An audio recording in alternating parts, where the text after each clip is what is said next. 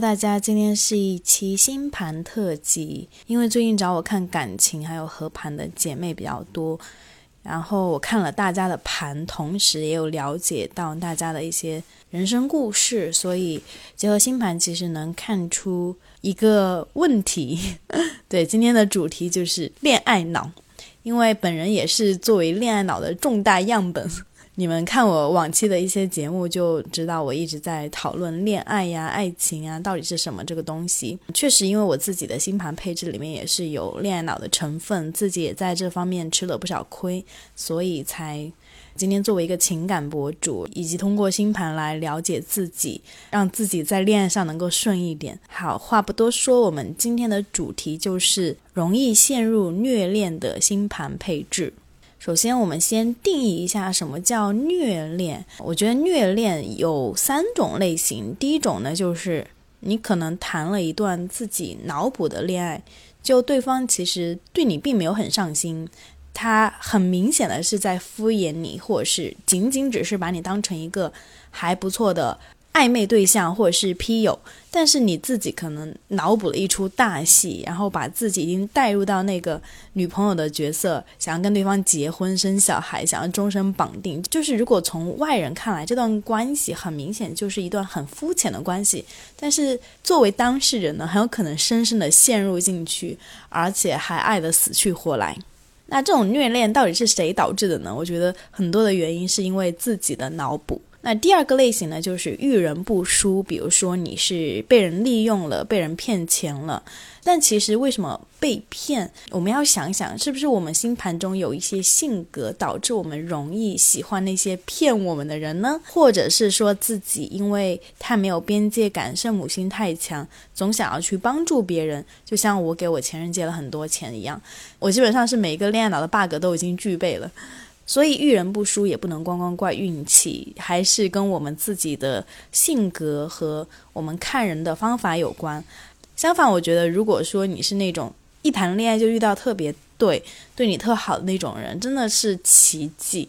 总之，大部分的女生啊，肯定还是要经历一些渣男和波折，才能够具备识别人的能力。好，第三种虐恋类型呢，我觉得是。因为自身的问题，就是自身缺乏安全感，可能对方嗯虽然说没有做到百分之百的完美，但其实他已经给了你挺多的安全感，也算是一个比较合格的男朋友。但是因为自己情绪的原因，这个要牵扯到原生家庭，就是可能你的原生家庭的模式导致了你在恋爱当中就是会容易。非常情绪不稳定，或者是性格非常强势。嗯，其实强势的另一面呢，也是因为自己的自卑，对自己的不确定，想要通过这种反复试探，让对方去证明对自己的爱，就是我们简称的作吧。但我也不希望大家就是给自己扣个帽子，就是说我就是因为作，所以对方才这样对我。关系往往都是因为两个人的原因。但如果我们能够看到自己某一面的特点的话，然后有意识的去调整，我相信接下来大家的情路会越来越顺。好，那我们就正式来介绍一下关于恋爱脑的星盘配置。我今天讲的可能不会那么的全，因为其实我看了一下。这个配置类型还挺多的，大家如果会看一点点星盘的话，可以结合自己的星盘去看；如果不会看的话，也可以联系我，我会把我的联系方式放在 show notes 里面。OK，首先我们前几期有讲到月亮星座，呃，十二星座都有讲啊。然后月亮星座当中有一个非常突出的星座，就是月亮双鱼。呃，我觉得太阳双鱼还有月亮双鱼的人呢，都是属于。容易恋爱脑的类型，双鱼属于哪一种恋爱脑呢？就是属于脑补，对，就是他会容易。陷入到一种想象当中，为什么呢？因为，呃，像太阳落到双鱼，就是一个比较弱势的位置，就你自己可能没有那么强的主观意识，然后你对于自我这个概念是不是非常清晰的？当一个人他没有一个强烈的自我，或者是非常坚定的自我的时候，你就会很容易被别人影响，以及你可能会在确立自我的这件事情上。走得比较艰辛。所以很多太阳双鱼、月亮双鱼的人会去当演员。为什么当演员呢？是因为因为有了一个角色让他去演，就这个角色是已经剧本写好的，你去把这个人演的像就好了。但如果我们的人生你并不知道自己的剧本怎么办？那你是谁？你要怎么去演好你自己这个角色是很难的。所以双鱼座的人就是容易陷入到一种迷茫无我的一个状态，所以他的人生情场上也会走一些弯路，就是因为在遇到对手的时候，就是你的那个恋爱对象，很有可能就会被对方牵着鼻子走，然后没有了自己的主见，以及对方真的可能在利用你的时候，你就忘记了去。确定自己的边界，以及你可能在做一些自我感动的事情，无条件的为对方付出，但是却忽视了，其实，在爱情当中，首先要先把这个框架，就是你对于这段恋爱关系的要求，或是你对对方的一些期待条件要列出来，而不仅仅只是跟着感觉走。所以，如果一段恋爱关系当中只是跟着感觉走的话，是一个非常危险的行为。今天讲的这个次序会由浅入深，因为像大家听到星座是比较容易理解的，但是嗯，到后面我会开始讲到一些不同的行星的组合的相位以及元素，大家可以慢慢的听下来，也可以多听几遍。好，第二种类型呢，就讲到元素，因为我们十二星座会分为火、土、风、水，然后。又有十大行星，所以每一个行星它会落到不同的星座，也有可能很多行星都落在同一个星座。所以我们去看自己的星盘的时候，你要看，哎，你的火元素多一点，还是土元素多一点，还是风元素，还是水元素？像我本人啊，就是我这个恋爱脑，完全没有水元素。我第一次看我自己星盘的时候，也有惊到，就是，哎，我明明是情感博主，我情绪这么敏感，然后我又能够那么顺畅的去表达自己的情绪，那应该我是一个非常有感受力，然后水象很强的人吧？虽然我是射手座啊，就是射手座给我带来乐观的一面，但实际上我的行星里面一个水元素都没有。如果从元素上来看，就有两种非常容易形成恋爱脑的类型。第一种呢，就是水元素过多，然后你的星盘当中没有火元素或者是风元素，火元素和风元素都是阳性星座，就是这种阳性的元素，它其实代表着我们生命的一种。内驱力就是渴望，就是我很想要这个东西，我想要我就要得到，然后我就要去做。以及烽火元素比较多的人，他们看待这个世界的眼光会更乐观。比如说，他看到这个男生很渣，跟他在一起很痛苦，那他就想，那我就要好，我就要去找到一个爱我的人，我就要让自己生活变好。所以他们的行动力是很强的，就算是陷入了虐恋，那这个虐恋的时间也不会太久。以及风元素代表的是沟通和理性。就当你内心有很多情绪的时候，你如果能够跟对方沟通，表达出来你自己的想法，或者是多听听别人的意见，或者是从这种思维、哲学、心理学当中找那个答案，其实也会有助于我们更快的从一段不健康的关系中脱离出来。所以说，如果星盘当中有阳性元素的话，也会不容易那么恋爱脑。但如果水元素泛滥的话，那就会容易被情绪给淹没。就有水是一件好事，因为你情绪上的感知能力很好。但如果这个水只有水，然后它就会把土给淹没，发成洪水。大家可以想象一下。那如果像我的星盘呢？像我就是。没有水元素，我的火土风都有，但就是没有水元素。那为什么没有水元素也会是恋爱脑？是因为如果我们缺乏了水元素，那缺的那个东西反而会成为你的一个弱点，或者是反而会成为你这一生越想要去强化、越想要去追求的一个方面。就像你缺火的人，你可能一生都在想我要怎么让自己变成一个更有行动力，然后内驱力更强的人。但缺水的人也会更想要去，哎，我的情绪是怎么来的？像我恋爱脑的初期阶段，我就是搞不明白我的情绪是哪里来的，我也不知道这个情绪什么时候能走。我对这个情绪感觉是很陌生的，并不代表说你没水的人你就是没有情绪，不是的，你反而是有情绪，但是你不知道怎么去驾驭这个情绪，你对情绪很陌生。以及会有一种过度压抑的倾向，就是可能情绪来了，因为你不知道该怎么处理，你就把它压下去，就是哦，我不要这个情绪。可能你会抗拒情绪，但是抗拒情绪往往会带来更不好的后果，就是这个情绪一直被压抑，导致你自己的心理其实是很痛苦的。缺水的人呢，其实也是跟自己早年的一些情感经历，或者是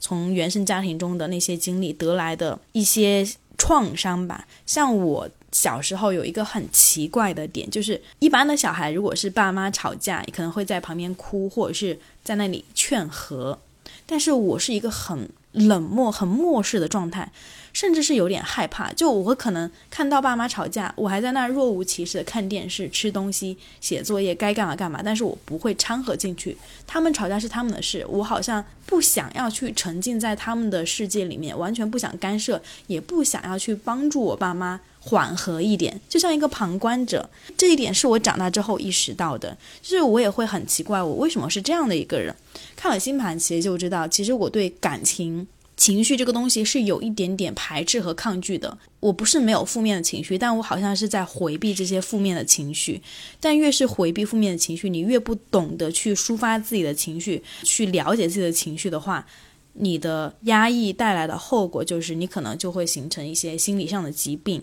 或者是说，你明明就很痛苦了，但是你在否定自己的痛苦，你不承认自己很痛苦，这就是一种恋爱脑的表现。接下来说一下落的宫位，就是如果太阳还有月亮是落在第七宫和下降合相的话，也会容易是恋爱脑。因为七宫，我前面的节目有讲过，七宫代表的是人际关系，这种一对一的关系，也代表着是我们的婚姻宫。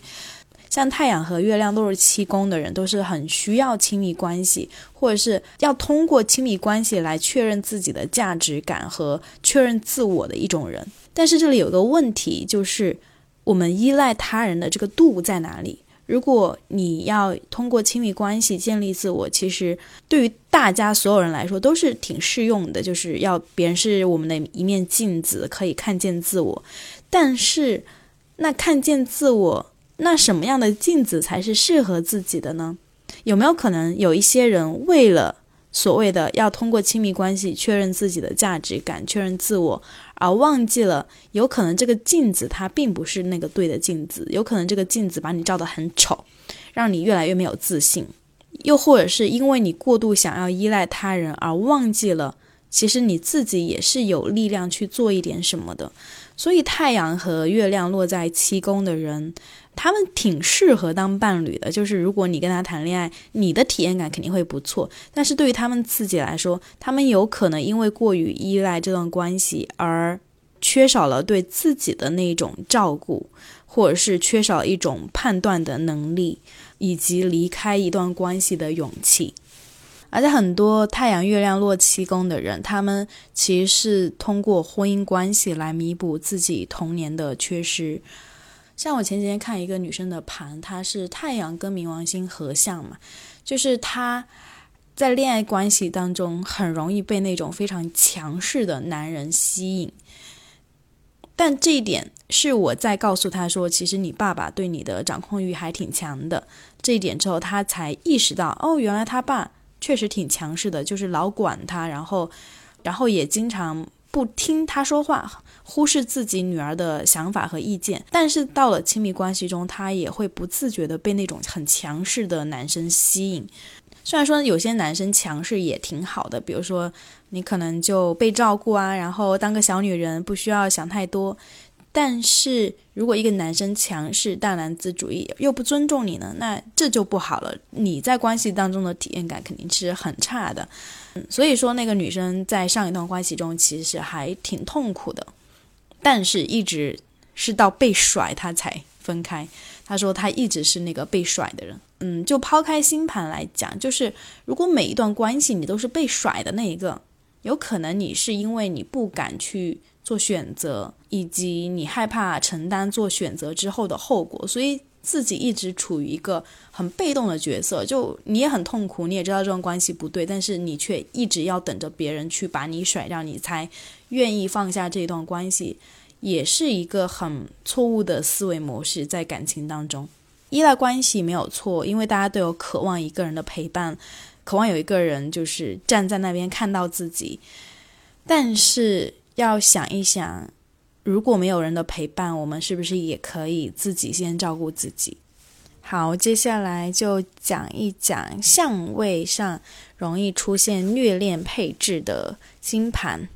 首先，我先讲，就是我们内在的那种不安全感的类型。就这几类相位的人呢，容易没有安全感。那这个不安全感，往往跟我们自己的原生家庭有关系。第一个，太阳跟月亮对分相或者是四分相。太阳代表我们生命中的父亲，月亮代表生命中的母亲。如果说太阳跟月亮是困难相位的话，那代表着你出生的时候，就你的家庭当中，其实你爸爸妈妈的关系并不是特别好，有可能是离异的。像对分相的话，就有可能是父母离异分居；四分相就是两个人经常吵架。父母经常吵架的话，那必然也会影响到小孩对于亲密关系的看法。举个例子，像我今天正好在听一段。一个关于亲密关系的播客，是个英语的播客，然后就讲到恋爱当中的焦虑类型。那个心理咨询师他有讲到，说有一些人会因为小时候，比如说爸妈经常吵架，就是这个冲突模式，他其实是很害怕这样的冲突。当小孩长大恋爱之后，如果当他的恋爱关系中有冲突的时候，其实他的内心是有很多恐惧的，因为他很害怕父母的模式在自己身上重演，但同时他又没有完全足够的自信心去应对这样的冲突，所以很有可能他是一个。回避冲突的类型，就是你既不安全，你心里既有情绪，既有需求，但同时你又不敢于去面对这个东西，不敢于向对方提出要求，或者是你觉得当你提出要求，呃，两个人吵架之后就会分手，所以也是基于自己的不安全感。我想到另外一个女生的星盘，就是她是月土相位，不是太月相位啊。她跟我聊的时候，她。讲到说他是一个情绪压抑非常严重的问题，我问他说：“那为什么要压抑情绪呢？为什么不可以表达出来呢？”他说：“如果压抑的话，就会吵架，哦然后对方可能就看不起自己，或者是当对方知道了你的弱点之后，很有可能拿这个作为攻击你的武器。”这个观点其实在网络上还挺流行的，包括我自己曾经也。被这样的观点深深影响，就是说，在恋爱关系中你是不可以暴露脆弱的。如果你暴露脆弱，对方知道了你的弱点，知道了你在意的点，很有可能他就会拿这个东西一直激你，然后一而再再而三的触发你的这个保护机制。但这样的观点，现在的我看来，其实是因为一种不信任感，就是你对对方。不信任你在这段关系中感觉到不安全，所以你害怕去处理冲突，害怕去正面的表达自己的想法，以及你觉得对方可能是一个对手的角色，他有可能会反过来攻击你，而没有完完全全的去信任对方，把这段恋爱关系当做成一个安全的环境。既然讲到月土相位了，就说一下月亮跟土星的相位为什么会容易形成恋爱脑。像月土相位的话，不管是困难相位还是柔和相位，因为有土星的存在，很多人会把土星称为一颗灾星，但是我不喜欢把土星叫灾星，我觉得这些行星都不是灾星，就是它会给我们带来一些挑战，但并不代表这个挑战它就一定会把我们击得粉身碎骨，或是它就是我们人生中的一个劫难，很有可能它也是一个转机呢。所以我还是比较愿意用一些。正面的心态去面对生命中的这些土星啊、天海冥这些外行星。土星它身上其实自带着一种秩序感、那种小心谨慎或是不自信的元素在。所以当月亮跟土星碰到了一块儿的时候，就是你整个人的气质必然会散发出一种小心谨慎。以及内心对自己是有一种很深的不安全感的感觉，就你的那种不安全感不一定是真正的不安全，就很有可能你身处的环境，包括对方给你的付出，并没有说是真的在伤害你，但你很有可能出于自己的防卫机制或者是那种恐惧感，你还是会谨小慎微的去面对对方的一举一动。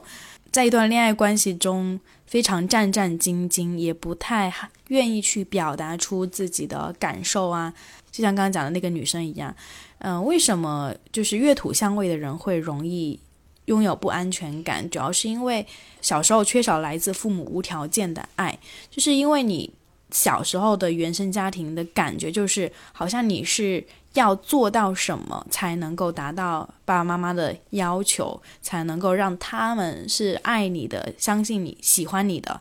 因为土星它代表的就是一种要求、一种自律性。其实月土型的人的妈妈不一定是不爱这个小孩的，他是爱的，但他爱他的方式可能就是一种比较严厉的教育式的方式，一种权威，呃，让你感觉到。你是需要按照他们的要求去做，你才能够顺利的度过这一生。所以，因为早年在原生家庭中感受不到那种很滋养型的父爱母爱，所以长大之后那种治愈型那种爱的感觉对他们来说也是挺陌生的，所以也不太愿意暴露自己的真情实感。同时呢，又有讨好人的倾向，因为自卑。那个自卑感是来自于哪里呢？其实它就是来自于你总觉得生活就像是一个考试，因为你在原生家庭中，父母对你的一种审核要求，你也会觉得是一种考试。到亲密关系中，你你也会觉得对象可能时时刻刻也在审视你有没有合格，所以你还是想扮演好那个好学生嘛。好学生心态，我前面有一期节目好像有讲过，就是过度努力那一期，大家可以去听。对，就是好学生的心态，不光光是在生活工作中，其实也有可能在我们的恋爱关系中，你也想扮演好一个好学生，因为想要合格，想要有一个好的成绩，想让对方认可。那如果你的价值感是依托于外界对你的评价的话，那你的内核必然是不稳定的，因为你没有对自己的一种发自内心的自我肯定感。那如果对方喜欢你或者不喜欢你，他都会非常大的程度上能够影响你对自己的感觉的话，那其实你的内核就是弱的。月亮还没讲完啊，因为月亮代表的是我们的内心的情绪感受、深层次的安全感和需求，所以如果涉及到恋爱脑的话，月亮真的可以讲很多。我觉得这期节目可能我得 分两期吧，因为我后面还有好多没有讲。接下来，三王星。天王、海王、冥王，如果说你的月亮碰到了天王、海王、冥王，任何一颗行星，你也是缺乏安全感的。首先，月亮跟天王星碰到一块儿，为什么也会容易缺乏安全感？因为天王星它代表的是一种突发事件，就是一种生活中的巨变，或者是那种完全和主流背道而驰的。一个创新型的模式吧，但是如果你的月亮跟天王星在一起的，不一定是件好的事情。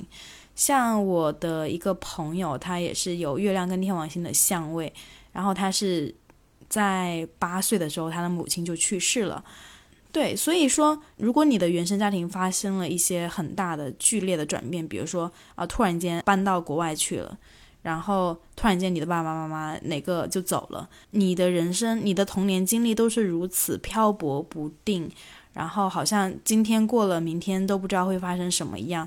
那一个小孩，他虽然可能没有那么大的觉知意识，但是你的那种对未来的恐惧和担忧，一定会走入到你的潜意识里面，以及你也会觉得这个世界是很危险的，充满着不确定性。所以，这种童年的创伤突发性事件很有可能会让你的情感上是非常需要安全感，就你对安全感的需求可能已经超过了一个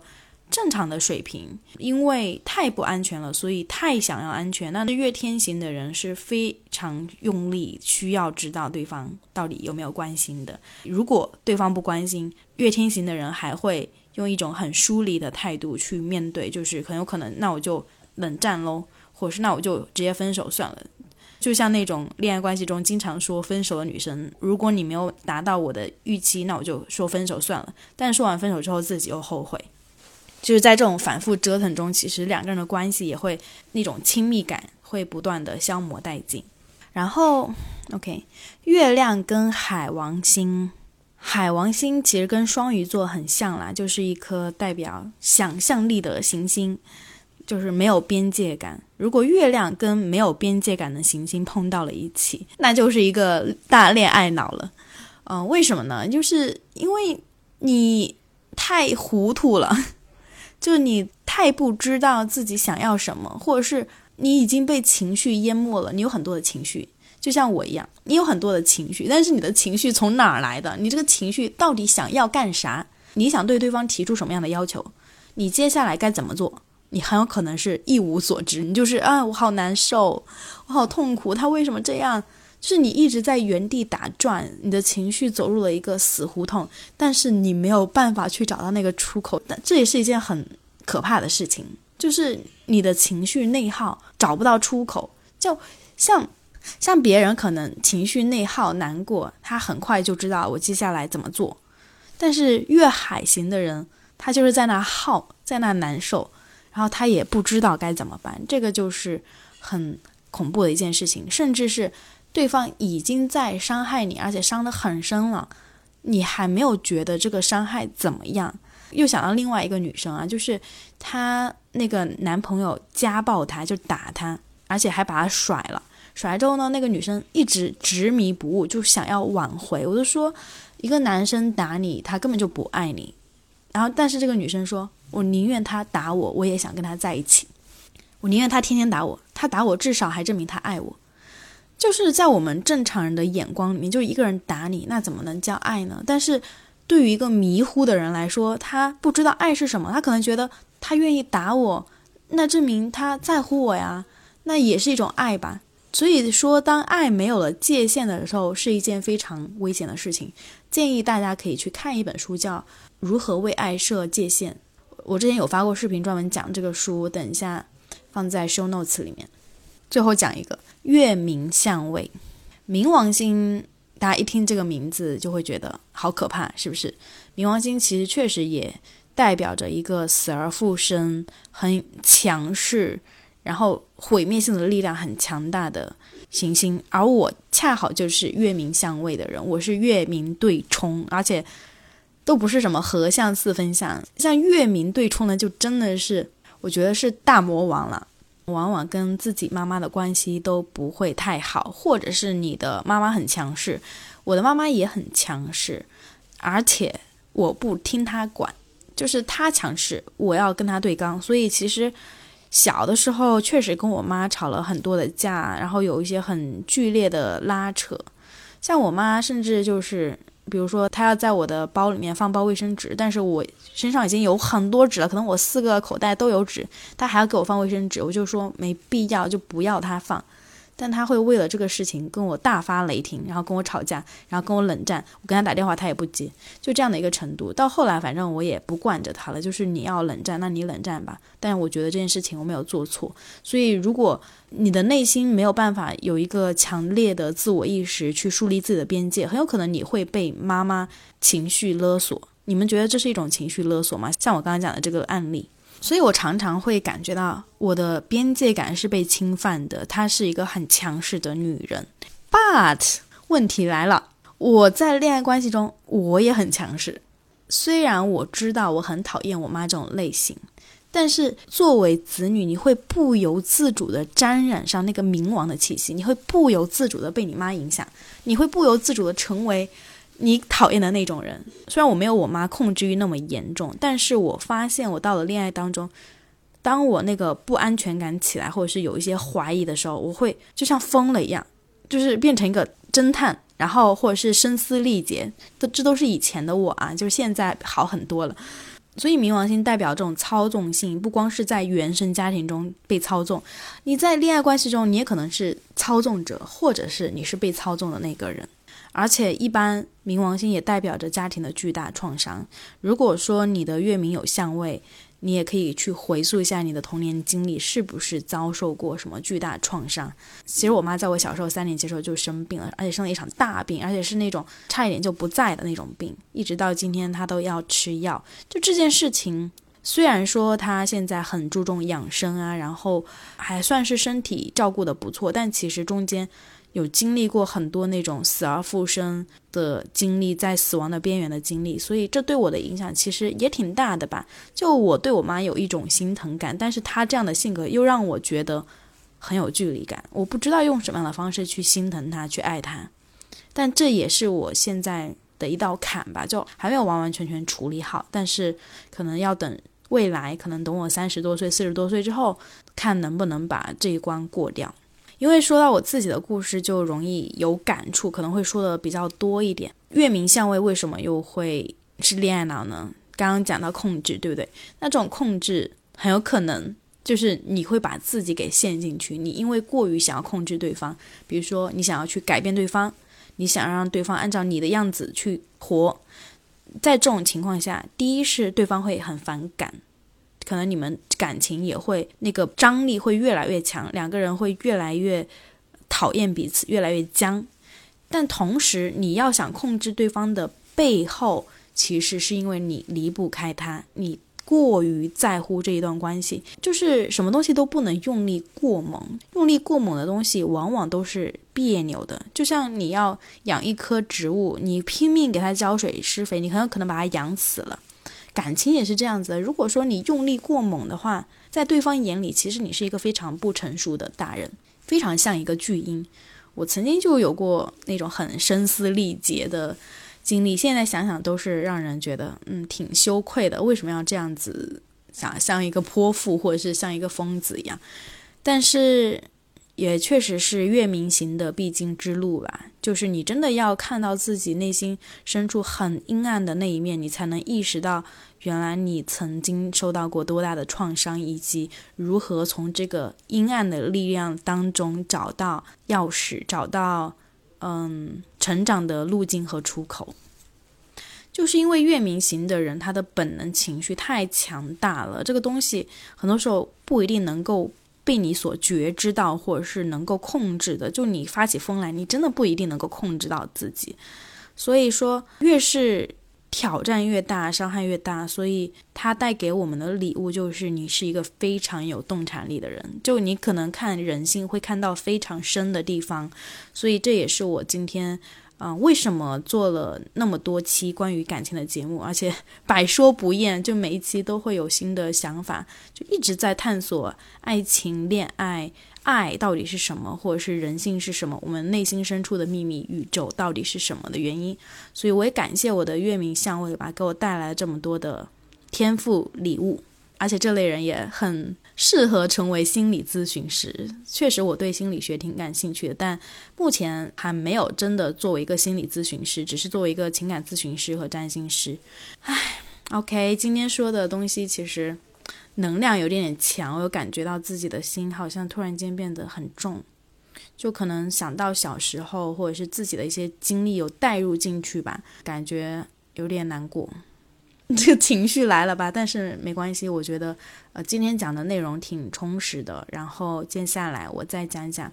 其他的虐恋类型和星盘配置，嗯，大家想找我看盘的话可以添加我。OK，那我们今天节目就到这里了，拜拜。